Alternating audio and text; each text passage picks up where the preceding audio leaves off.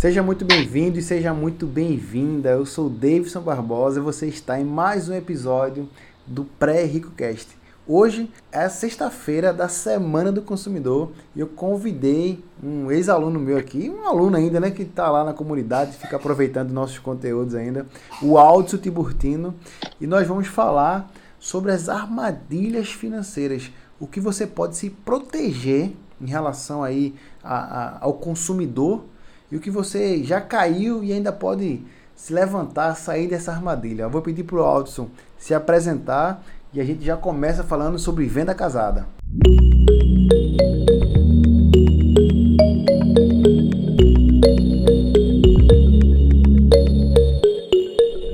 Aldson, se apresenta aí, pessoal.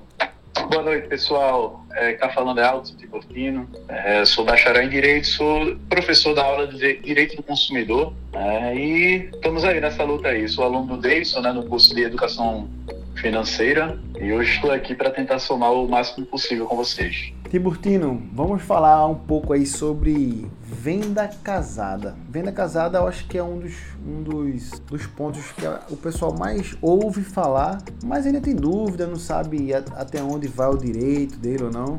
Desde já eu queria agradecer aí a tua disponibilidade. Eu já gravei um, podcast aqui com o Tiburtino em outra oportunidade, né? Mas dessa vez agora a gente vai falar sobre o consumidor, né? Nós como consumidores, o que, é que a gente pode fazer para, para não ser lesado financeiramente eh, nessa pegada principal aqui. Tiburtino, fala aí um pouquinho sobre venda casada. Como é que realmente caracteriza?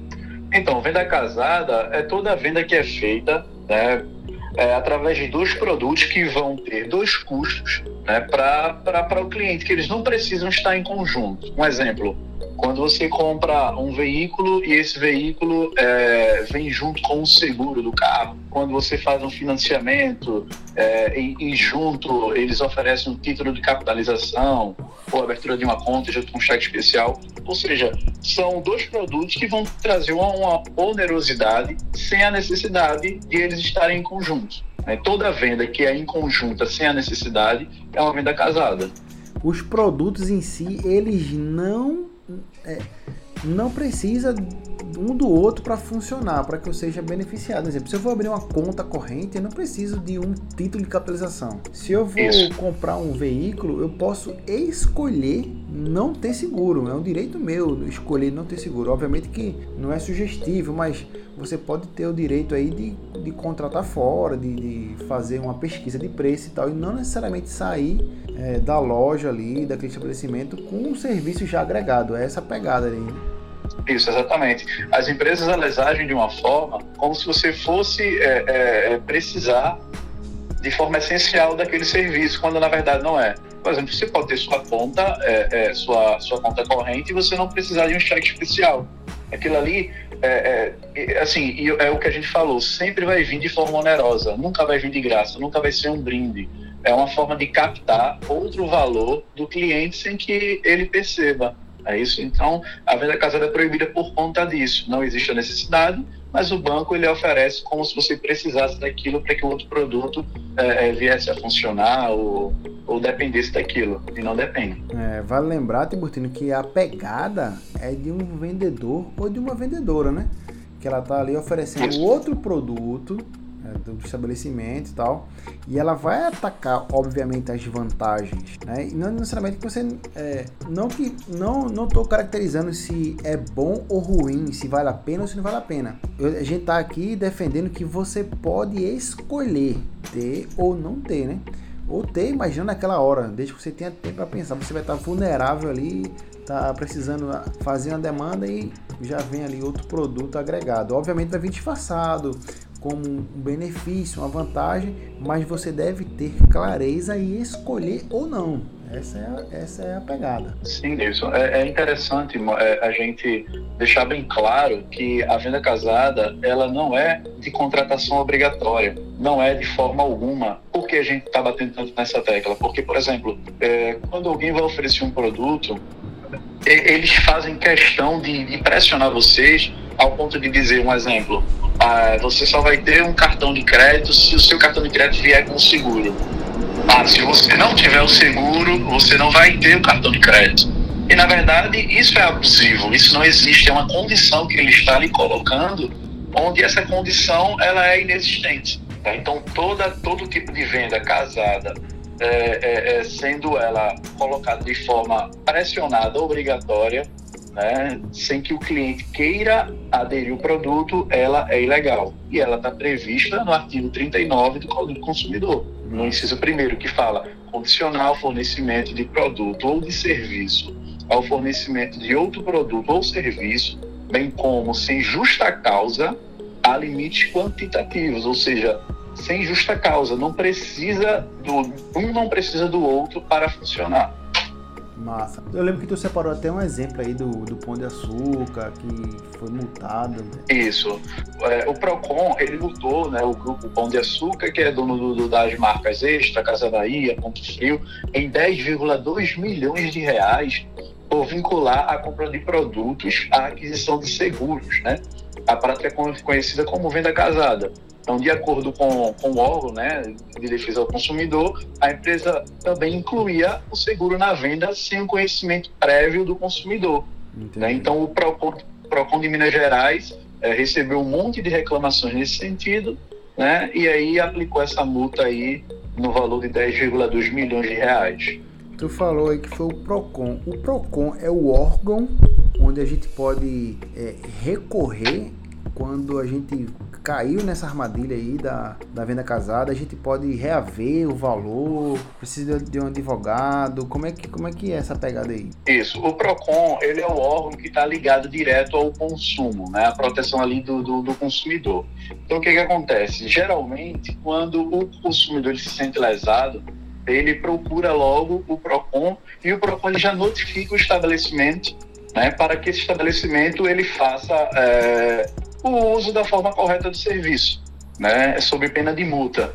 E aí, geralmente, o próprio PROCON, é, ele encaminha o cliente para um defensor ou então para um advogado para que o advogado ele tome é, é, medidas mais, mais severas. Né? Isso entra com uma medida mais severa, que aí vai entrar danos morais, vai entrar outras questões. O PROCON ele tenta mais, é, como é que eu posso dizer, amenizar, não amenizar, mas resolver de uma forma Amigável.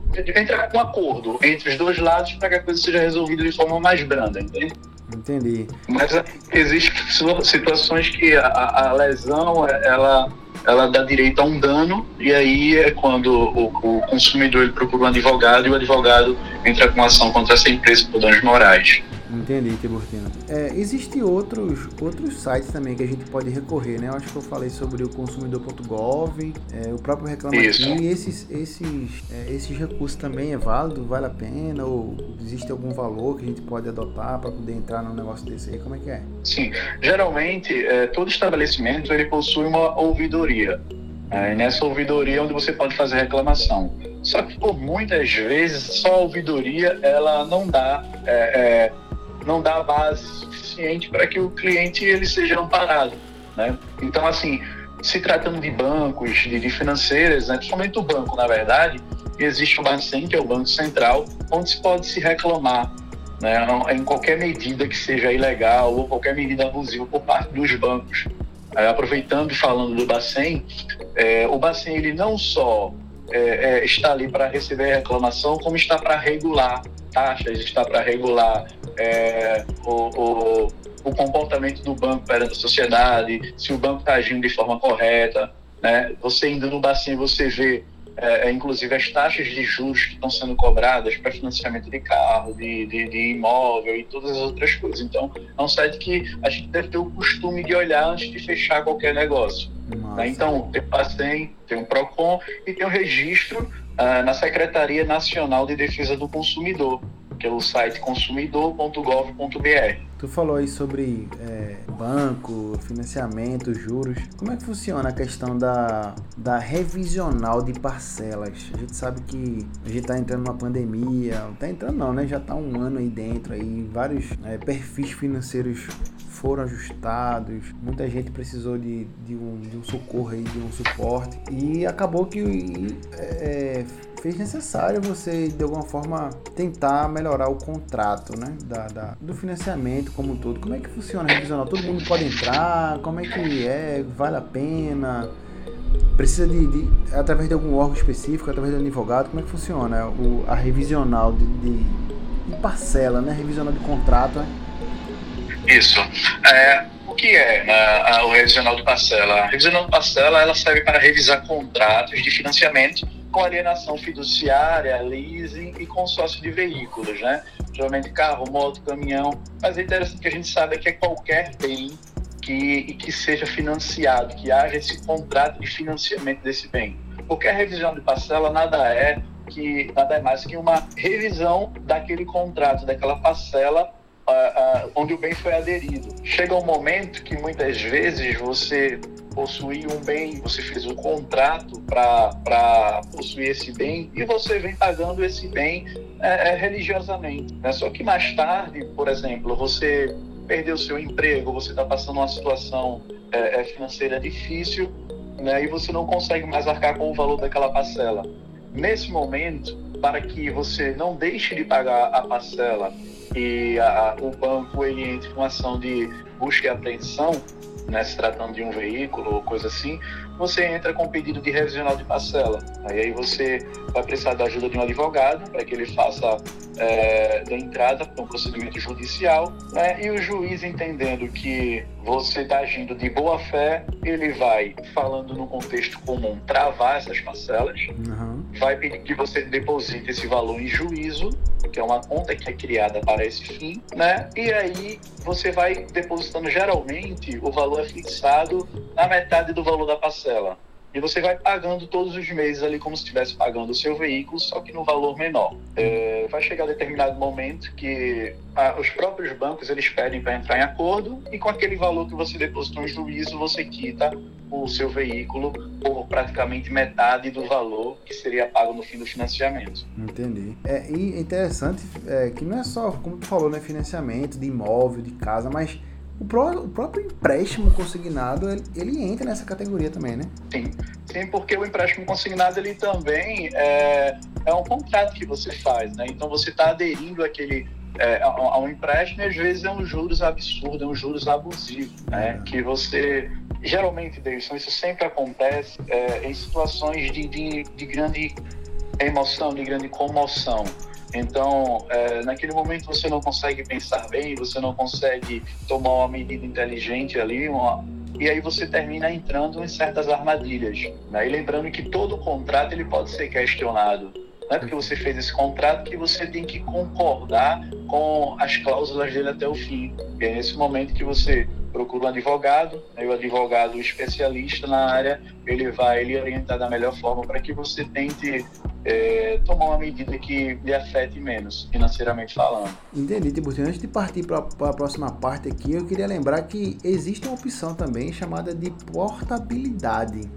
Nós hoje estamos na mínima histórica da nossa taxa Selic, que é a taxa que rege aí o mercado em prol dos bancos, né, de financiamento, empréstimo, de, de, de investimento também. A taxa Selic está na mínima histórica e porventura você fez um contrato onde a taxa que regia ela estava bem mais alta do que está hoje, numa questão de portabilidade da dívida, do financiamento, do empréstimo, é, não necessariamente como revisional, como o Tiburtino está adotando aqui, mas existe a opção portabilidade e aí você vai portar sua dívida, às vezes até para outra instituição, instituição concorrente, né? Você consegue uma taxa menor de financiamento, uma taxa menor de empréstimo, e isso também pode contribuir de alguma forma, né? É um direito que você tem de portar, assim como você porta o telefone, o número da TIM para Oi, da Oi para Claro, a portabilidade do número, você muda de operador, mas continua com o número, assim funciona parecido com a dívida também.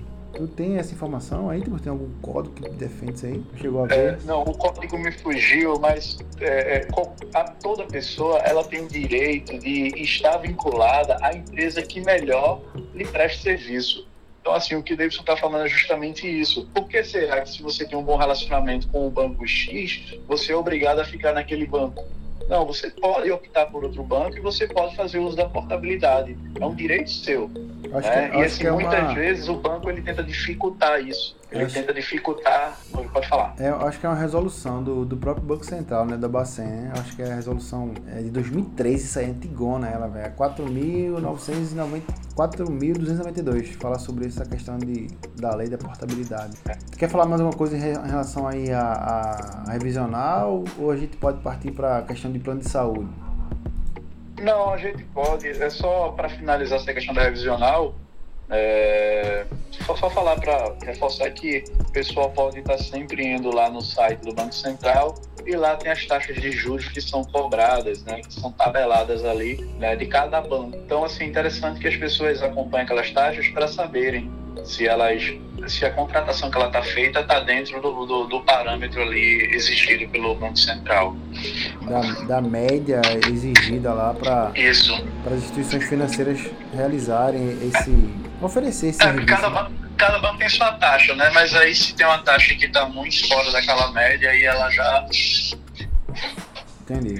Já se torna abusiva, né? Em questão de, de plano de saúde, é, é, Tiburtino, a gente é um bem, assim, bastante necessário no Brasil, assim, eu acredito que seja, né? Como sendo algo quase que obrigatório, a gente sabe da necessidade que a gente pode passar aí. Eu, eu, eu tento, eu lembro em dizer às pessoas, né, para mim, os meus alunos mais perto, mais perto, que é, não faz sentido você deixar de pagar um plano de saúde e montar um investimento para quando você precisar é, ter aquele dinheiro só para isso. Tipo, ah, eu pago mil reais de plano de saúde, se eu investir mil reais, não sei quanto tempo, não sei quantos anos, para pegar esse dinheiro e qualquer coisa acontecer comigo. E não é bem assim, né? A gente, na verdade, não quer nem usar o plano de saúde, a gente quer ter, porque uma necessidade médica ela pode vir aí muito onerosa, mas muito onerosa mesmo, né? Uma cirurgia, uma internação, são custos aí que às vezes as pessoas não têm nem noção. Enquanto custo, então, como um bem aí, o item obrigatório, quais são as práticas que a gente deve estar atento para não cair em armadilhas? O que pode, o que não pode, é, o que é carência, como é que funciona esse negócio aí? Então, é, o plano todo plano de saúde ele tem uma carência para determinados serviços, né? É, por exemplo, para o trabalho de parto, ele tem um tempo, para marcação de consulta, ele tem um tempo, para exames mais minuciosos, ele tem um tempo. Então, isso está tudo vem no contrato. Só que sim, existem alguns, alguns procedimentos, algumas situações que você tem uma carência bem mais reduzida. São situações de urgência, situações de emergência.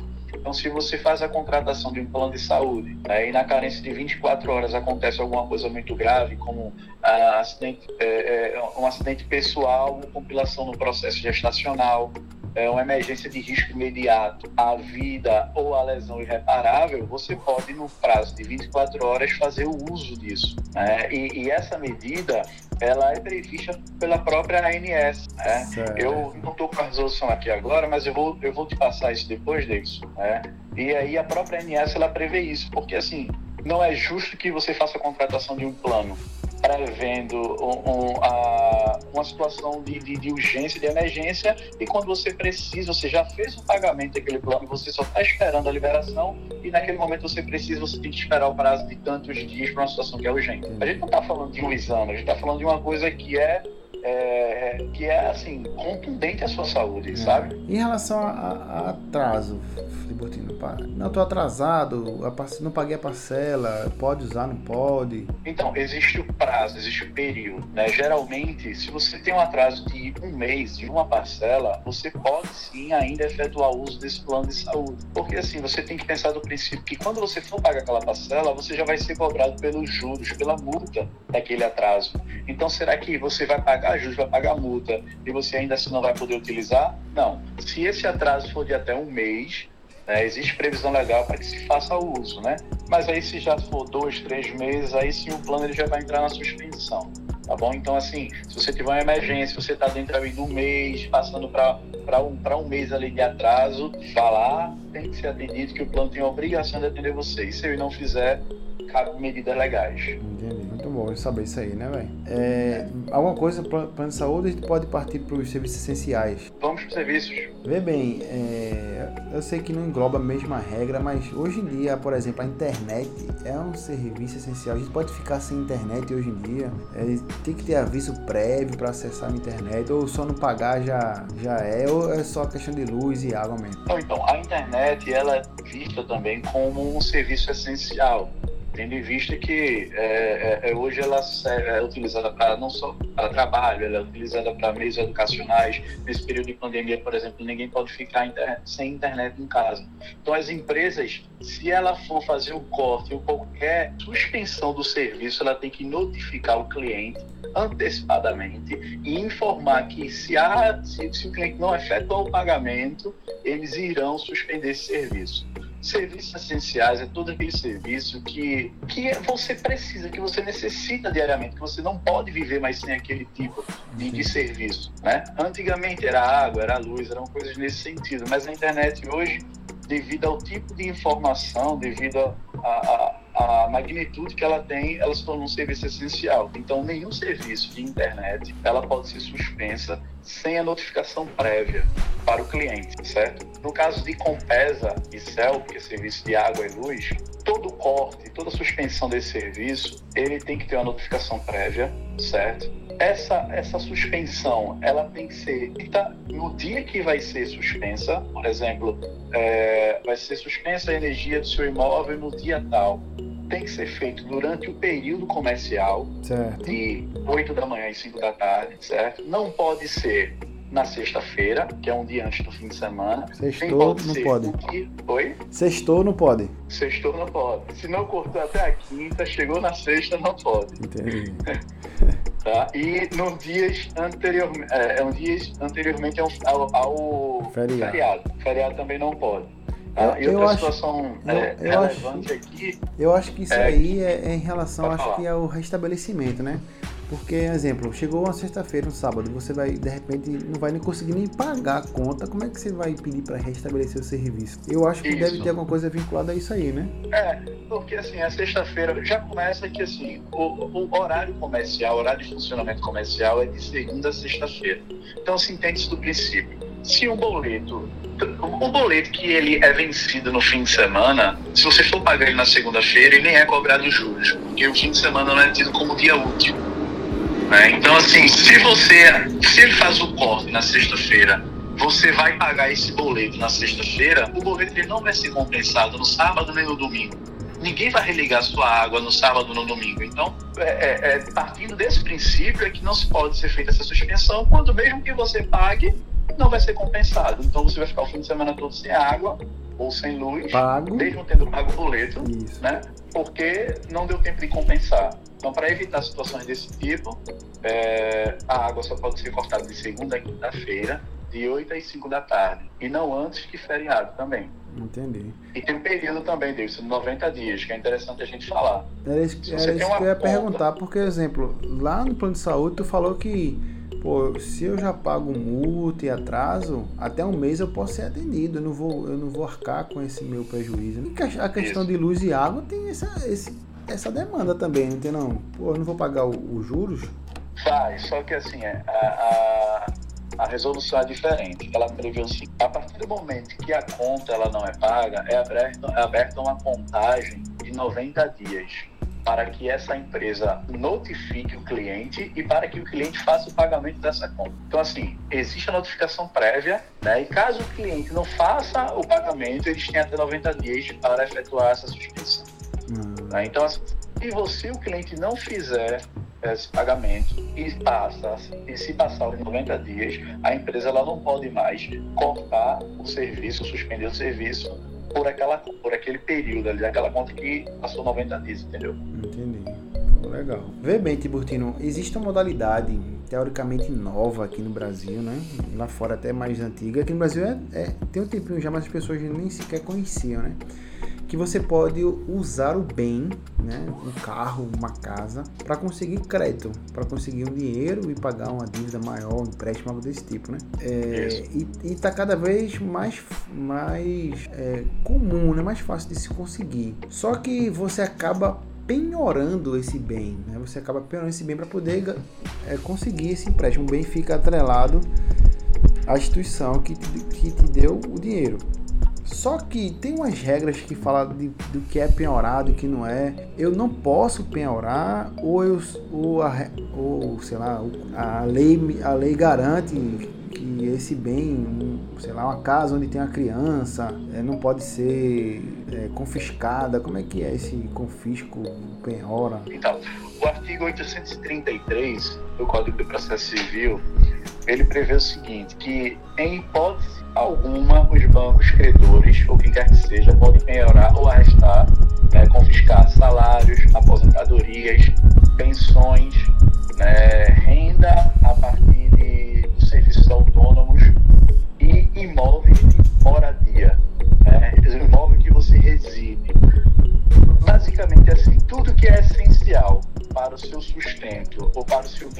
não pode ser penhorado certo? Se você tem um imóvel, você reside no seu imóvel de moradia com a sua família, esse imóvel não pode ser penhorado, tá? Aí existem umas exceções referentes a isso. Mas peraí, peraí, peraí. Essa modalidade de empréstimo,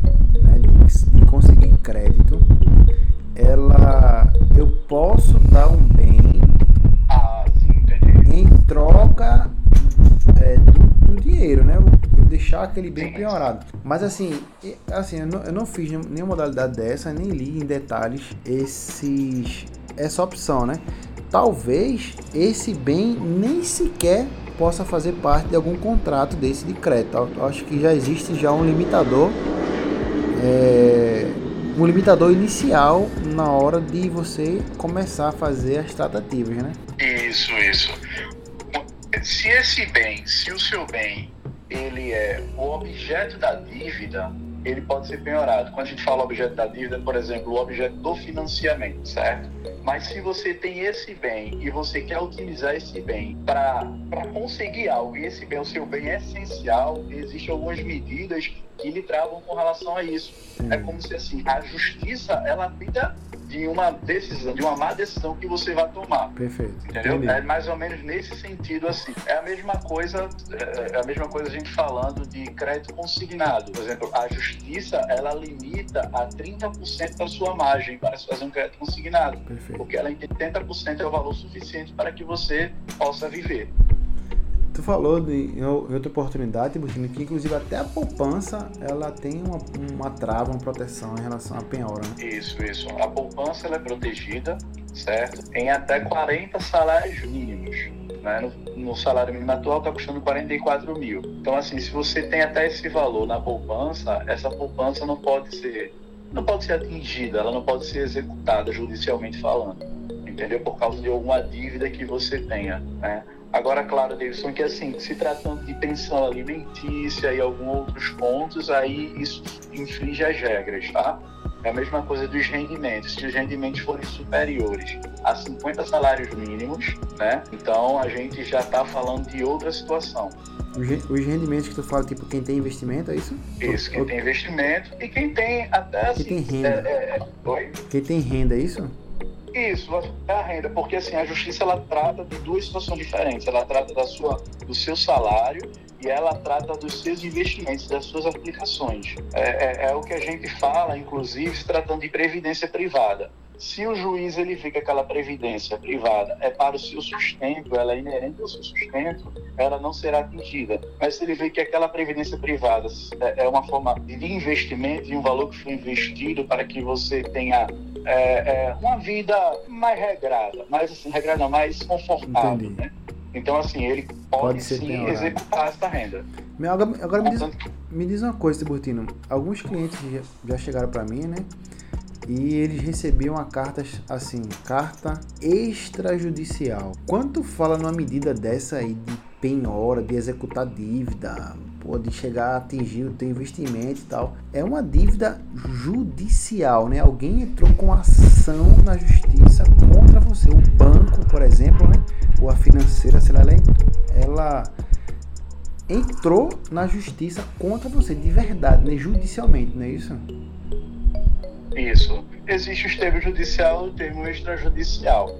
Agora, sim, é, por exemplo, essa carta extrajudicial, né, é, toda dívida, toda dívida, ela pode ser questionada, ela pode ir para juízo para que ela seja paga, não é isso? E assim, sendo ela judicial, sendo é, partindo de um banco, partindo de uma pessoa física, a gente assim falando, ela só tem onde ela pode atingir. Ela nunca vai atingir os bens essenciais, que foi aqueles que a gente estava falando. Mas sempre vai ser procurada uma outra medida, uma outra medida para que esse valor seja pago. É um exemplo até que eu vou te dar agora, por exemplo, se no caso de pensão alimentícia ou, ou alguma coisa grave, a penhora tudo bem, precisa ir para a penhora. E você, por exemplo, é casado, esse bem ele atinge a parte de quem está devendo. Entendi. Entendeu? É, claro que os dois vão ter que arcar ali, vai ter que, vai ter que arcar com a dívida, mas ele vai atingir a parte que está devendo. Então a justiça ela tenta, de alguma forma, ali, minimizar o máximo de dano quando se trata de salário, de bens essenciais, de coisas que é, é, é, assim, é, é relevante para o seu bem-estar. Né? Até, sua... o, até o próprio veículo, se tratando de um veículo de transporte, de trabalho, ele não pode ser executado mesmo. Né? Isso, isso. Se tratando de carros utilizados para Uber 99, para táxi, essas coisas, Mas, é, ele não me... pode ser objeto de penhora. Entendi. Mas me, de, me deixa assim, mais. É, não sei se tu pode ajudar nesse caso, né? Numa, numa questão extrajudicial o, assim, o que é mais, o que mais pesa? Uma carta judicial dizendo, ó, vou executar um bem devido a dívida tal. E uma carta extrajudicial do banco, você está devendo tanto, o seu nome vai para o SPC. É, sei lá, o que é que é mais pesado? É o judicial ou extrajudicial? O que é que vai ser? O que é que está mais, é tá mais perto de ser é, executado? Não é que você tem que correr atrás mais rápido? Não, com certeza a medida judicial. O banco ele não tem poder para tomar bem de ninguém sem que o juiz autorize. Então, quando o cara então, recebe uma carta extrajudicial, assim, sem querer ser chulo aqui com a palavra, você pode cagar, né? Pô, pode. cagar que eu digo assim, você tem que, você tá devendo, sabe que tem, mas não é nada é, de, não vai ser nada executado seu, não é nada nenhuma medida é, emergencial que você deve tomar. Você tem que estar preocupado, está devendo, tal, mas não é nada que ah, vou ficar sem casa agora porque chegou uma carta extrajudicial para mim, tô devendo, não é o caso, né? Não, de jeito nenhum. Os bancos eles têm essas palavras bem incisivas na hora de mandar uma carta extrajudicial, né, para que quem não tem assim o conhecimento, né, uhum. necessário, termine ali colocando. E por muitas vezes, Davidson, para você ver como é que acontece, o banco ele faz uma pressão tão grande para que a pessoa vá lá quitar a dívida, que quando essa pessoa vai quitar a dívida, ele, é, é, o banco não procura ainda assim tentar fazer o melhor negócio. O banco ele ainda vai fazer o negócio que, que venha lhe render o, o, maior valor possível. Né? Então, é, é, somente, somente as medidas judiciais, as decisões judiciais é, que vão ter um, um, valor. Força, poder maior. de fazer, realmente executar Isso. um bem o um negócio. Isso. Os extrajudiciais é só o nome judicial na, na carta ali, mas é, não quer dizer muita coisa, não. É, é, é a medida informativa, na verdade. Né? É uma prévia ainda, é né? O banco ainda vai correr é. atrás de advogado, porque tem, tem vez, Tiburtino, que nem compensa para o banco entrar com a medida judicial para alguém que está devendo 5 mil, 10 mil reais. Não vale a pena pagar um advogado direitos horas trabalhistas, ou vale a pena? Não sei. Dependendo do... Não, é porque, é porque os bancos, na verdade, eles já têm os advogados contratados, né, para fazer certo tipo de serviço. Então, mas, mas uma coisa é o cara tá devendo um imóvel de 100 mil reais, 150 mil. Outra coisa é o cara tá devendo é, um empréstimo de 3 mil conto sim. e aí chega a carta extrajudicial e o cara tá sim. tá apertado ali e, porra, caga.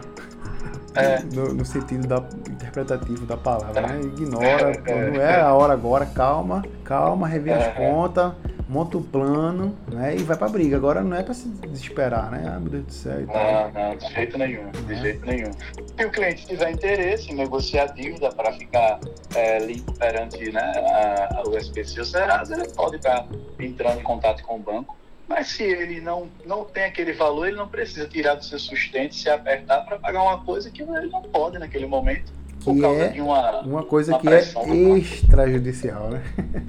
Isso. Ó, tu falou sobre empréstimo consignado e tal, as margens, mas a gente já falou já, que é de 30% ali, né? Que não, não, pode contribuir mais, até o próprio INSS também protege o, o, os aposentados e tal, né? Isso, Davidson, é, uma coisa que é importante falar aqui também, se tratando de, de da penhora de imóveis, certo. é que é, o IPTU, é uma coisa que muita gente não sabe, né? A dívida de IPTU, ele pode sim gerar essa penhora do imóvel, tá? Hum. Então, assim, é, e quem tem essa dívida de IPTU, é, é, ele procure quitar a dívida. É, o, o município, ele, tudo, né? É, ele, ele facilita bastante. Ele primeiro ele vai tentar uma negociação, depois ele vai colocar é, o nome do, do, do, cliente ali nos órgãos do SPC Serasa, né, para sujar ele, para deixar ele ali sem, sem poder movimentar o nome dele, né, perante o crédito, né, e aí só depois que ele vê que, que o, a, a, pessoa não quer mesmo, o cliente não quer negociar dívida, que ele vai para uma execução desse imóvel. Mas é interessante a gente falar que o IPTU, caso não seja pago, né, pode vir a, a, a execução do seu imóvel, tá? Entendi. Beleza, importante. É, alguma coisa sobre o, o, empréstimo consignado aí do aposentado, pensionista? A gente pode ir para o crédito sem, a, sem aprovação lá? Pode, pode. É, é, é, basicamente aquilo que a gente já falou, né? Da, da margem, que é de 70%, né? E que, aliás, 30% para empréstimo. E que se por um acaso você fizer um empréstimo já comprometer sua margem de 30%, e ainda assim é uma outra financeira, ela agindo de má fé, ela faça um empréstimo que vai comprometer mais a sua renda, é, esse novo valor ele vai ser retirado do seu contra-cheque, certo? Vamos supor, eu já tinha, eu já fui já comprometi 30% do meu salário, do, do, meu salário, da minha margem. Certo. E aí eu vou e faço um novo empréstimo e vou e comprometo mais 30%. Então eu fico só com 40% do meu salário disponível. Então o juiz ele vai e vai mandar ser retirado esse novo, esses novos 30%, esses novos 30%, certo? E só vai ser descontado os primeiros 30%, 30%, ou seja, a primeira contratação é que vai valer, a outra não vai ser mais, mais efetivada. Entendi. E quando chega Tiburtino um cartão de crédito em casa sem eu pedir, sem eu ter solicitado, quando alguém libera lá é, um cheque especial a mais do que eu solicitei, inclusive pelas novas regras do Banco Central, né, quem tem mais de 500 reais de limite especial, né, de, de, de crédito especial, o banco inclusive pode cobrar só por você ter, não usar um, um, limite maior do que 500 reais. Quando é que chega um negócio desse? Se eu pedir, como é que a gente faz? Então, o próprio, o, o próprio Código de Defesa do Consumidor, na artigo 39, ele fala né, que é verdade fornecedor de produtos ou serviços, entre outras práticas, né, no inciso terceiro ele vem falar enviar ou entregar ao consumidor sem solicitação prévia qualquer produto ou fornecer qualquer serviço, certo? Então, assim, o parágrafo único ele fala que qualquer produto, qualquer coisa que chegue no seu imóvel sem a sua a, a devida autorização vai ser, sem solicitação, vai servir como se a amostra grátis fosse. Entendi. Ou seja, se você recebe um produto na sua casa assim que você pede, você vai devolver esse produto. Se esse produto lhe causa algum dano, algum custo, você vai ter o direito de entrar com ação contra o banco, já que você não solicitou aquele produto. Deixa, deixa eu ser bem bem inocente aqui. Eu não pedi um cartão de crédito, não pedi. Chegou para mim um cartão de crédito com limite de 500 reais. Você bem até. Eu pego esse cartão de crédito e uso os 500 reais. Eu sou obrigado a pagar? Não, você vai ter e você vai dizer para o banco, você vai provar que você não pediu aquele valor. E veio com amostra grátis para mim. É? E veio com amostra grátis, segundo o Código Consumidor. Isso... É, segundo o Código Consumidor prevê que é amostra grátis. Então, claro, né? não pedi, me deram um cartão com crédito. Eu fui lá, gastei, eu tenho que pagar, me deram porque quiseram, né? Eu sei que é um é, negócio meio inocente assim, mas já aconteceu isso, sabia? É. Interior, assim, a pessoa acha que o dinheiro, ah, me deram, vou usar, tá, me É, vou usar, é.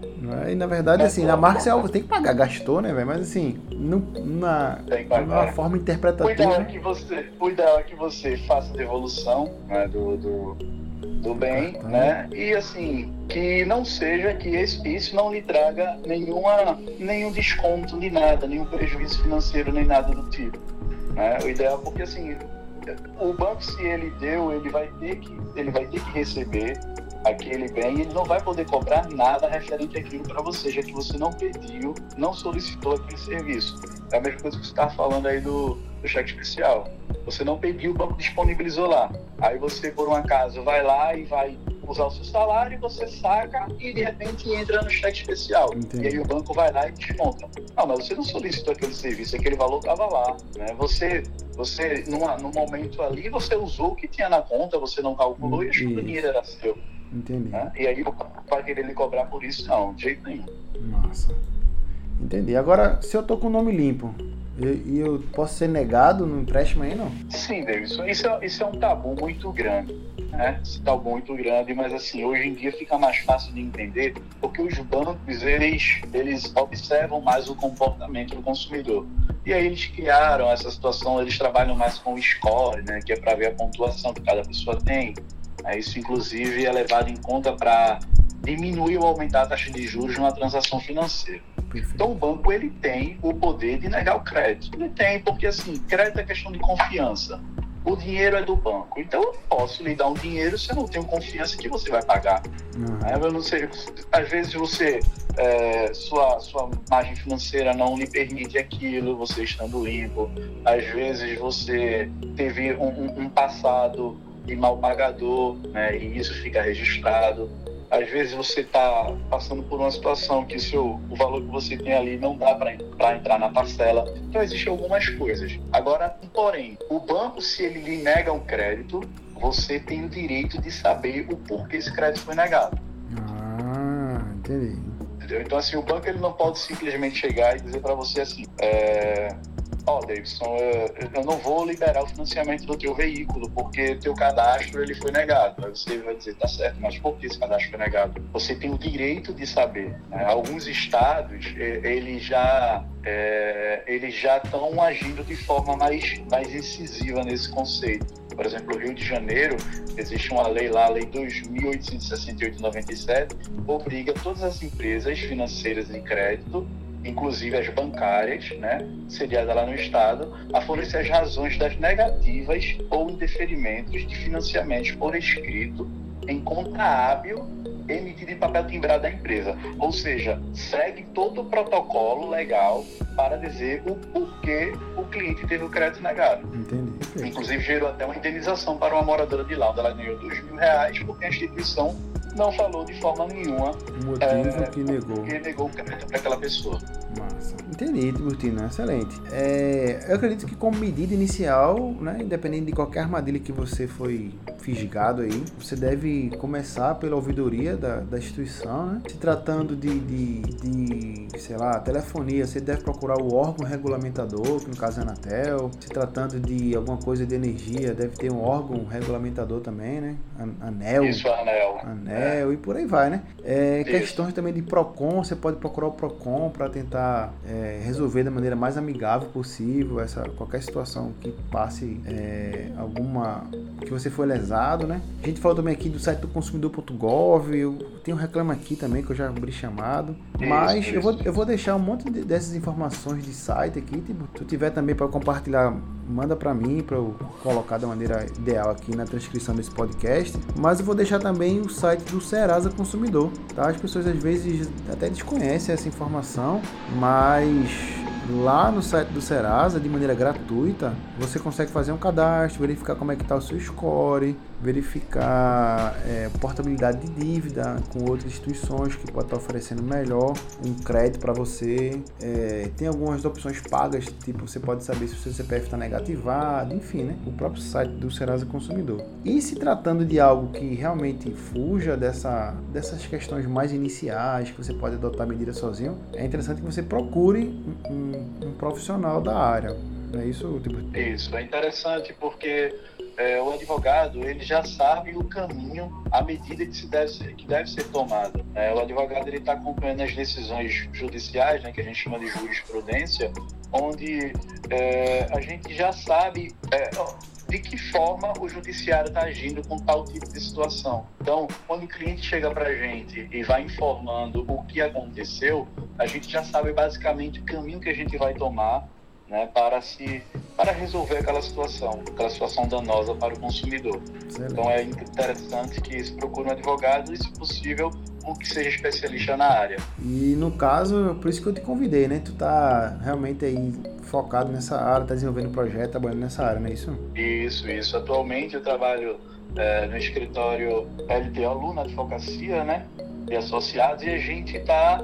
É, é uma área que a gente tem um êxito muito grande, sabe? Desde essa área direito do consumidor, a área civil. Né? E a gente, mas direito do consumidor, sinceramente, é uma área que está sempre em ascensão, sempre em ascensão. A gente estava comentando é, é, poucos minutos antes que a gente vai em qualquer estabelecimento, todo estabelecimento ele tem um código de defesa do consumidor ali exposto. É, e se você conhece aquele código e você pega aquele código ali e começa a fazer uso dentro dele ali, você vai causar um transtorno danado, porque ele está ali, mas ninguém ali dentro é, é, é, faz uso dele. É muito, é muito difícil alguém estar dentro das normas do Código de Defesa do Consumidor. Então, é, se, se, se sentir lesado em qualquer momento, em qualquer momento que for, vai lá, conversa com. Se, se não for no PROCON, conversa com um advogado, procure se instruir, mas não deixe que seu direito ele seja ferido de forma alguma.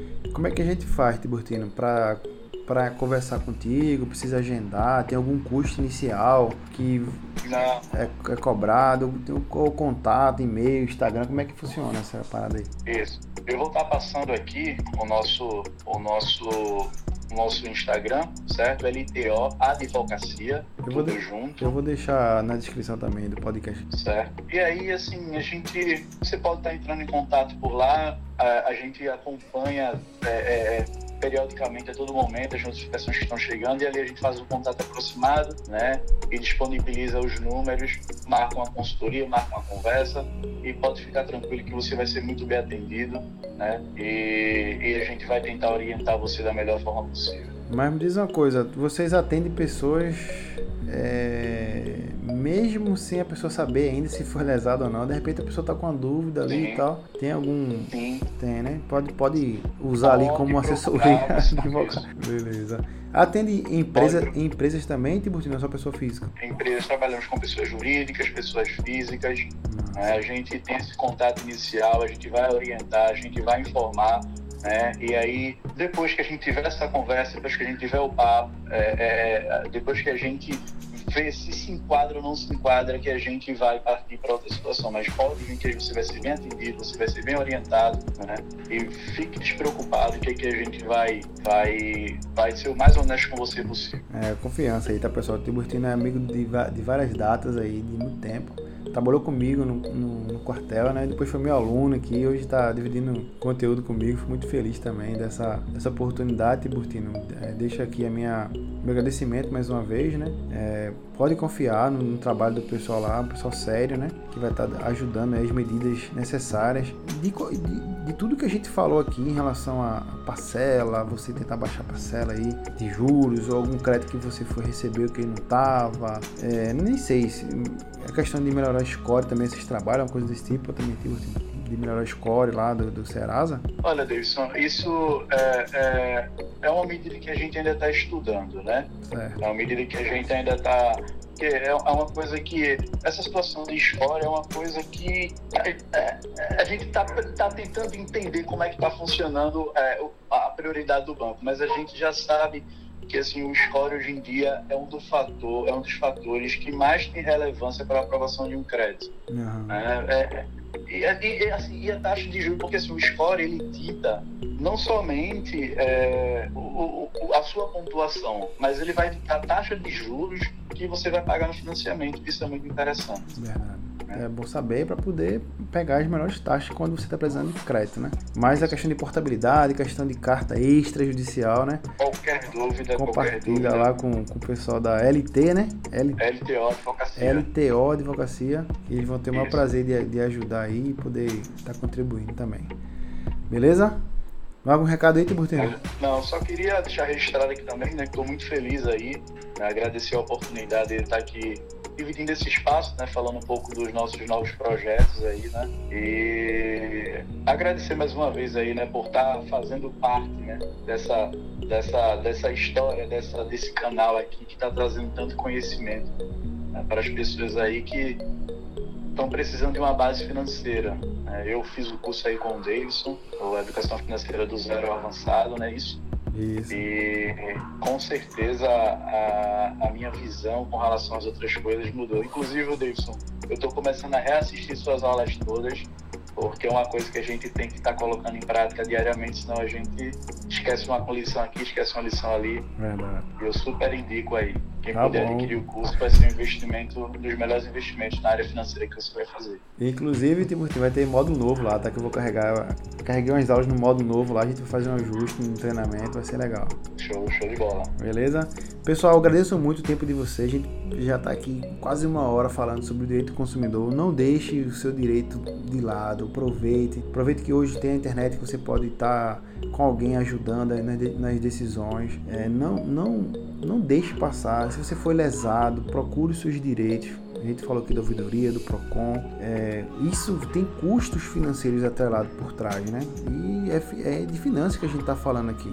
Tá? Toma conta do seu dinheiro, toma conta das decisões que você tomou, às vezes de maneira impensada, de maneira que você não estava preparado mentalmente. E, e a gente se encontra né, em mais um episódio aqui na próxima semana. Valeu, muito obrigado, até a próxima.